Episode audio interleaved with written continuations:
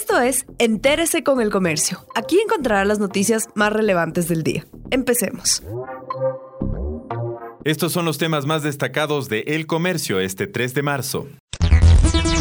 Exámenes en dos personas más para confirmar posible contagio de COVID-19. Ecuador espera el resultado del examen para confirmar o descartar un séptimo diagnóstico de COVID-19. Se trata de una persona que reside en Cuenca y que habría estado en el vuelo del primer caso de la mujer de 71 años que llegó desde España. El Ministerio de Salud informó que se hizo la prueba a un ciudadano de Santa Elena que tenía síntomas, pero que finalmente dio negativo en las pruebas. La paciente que ingresó al hospital entró al Ecuador el 14 de febrero y según la historia clínica que se divulgó, que obviamente llamó la atención a los médicos, no divulguen información de pacientes porque es antiético y es ilegal, pero ya que se divulgó y obviamente observé eso, dice que la paciente desarrolló síntomas desde 12 días antes del hospital. Por lo tanto, entró al Ecuador con síntomas.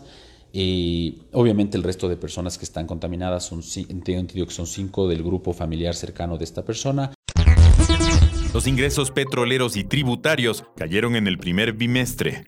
El fisco contó con menos liquidez en el primer bimestre de este año, debido a la caída del 9% de los ingresos tributarios y de un 28% de los petroleros. Los principales factores están en una menor actividad del sector productivo, el efecto económico del coronavirus y un eventual pago de atrasos que restó recursos provenientes de la venta de crudo.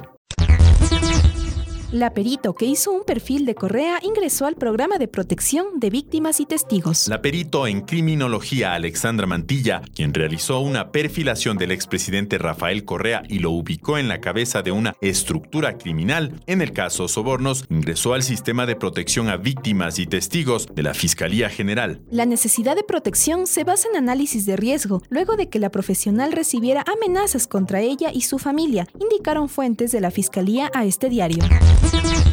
Hasta mayo del 2020 se intervendrá la Avenida Simón Bolívar. Un tramo de 9.3 kilómetros de la Avenida Simón Bolívar en el sector sur está siendo repavimentado, lo que genera largas filas de congestión. La intervención arrancó en el cruce con la autopista General Rumiñahui y se extenderá hasta la calle Gonzalo Pérez Bustamante en Guajaló en sentido norte-sur. Hasta el momento tienen un 35% de avance y terminará en mayo de este año.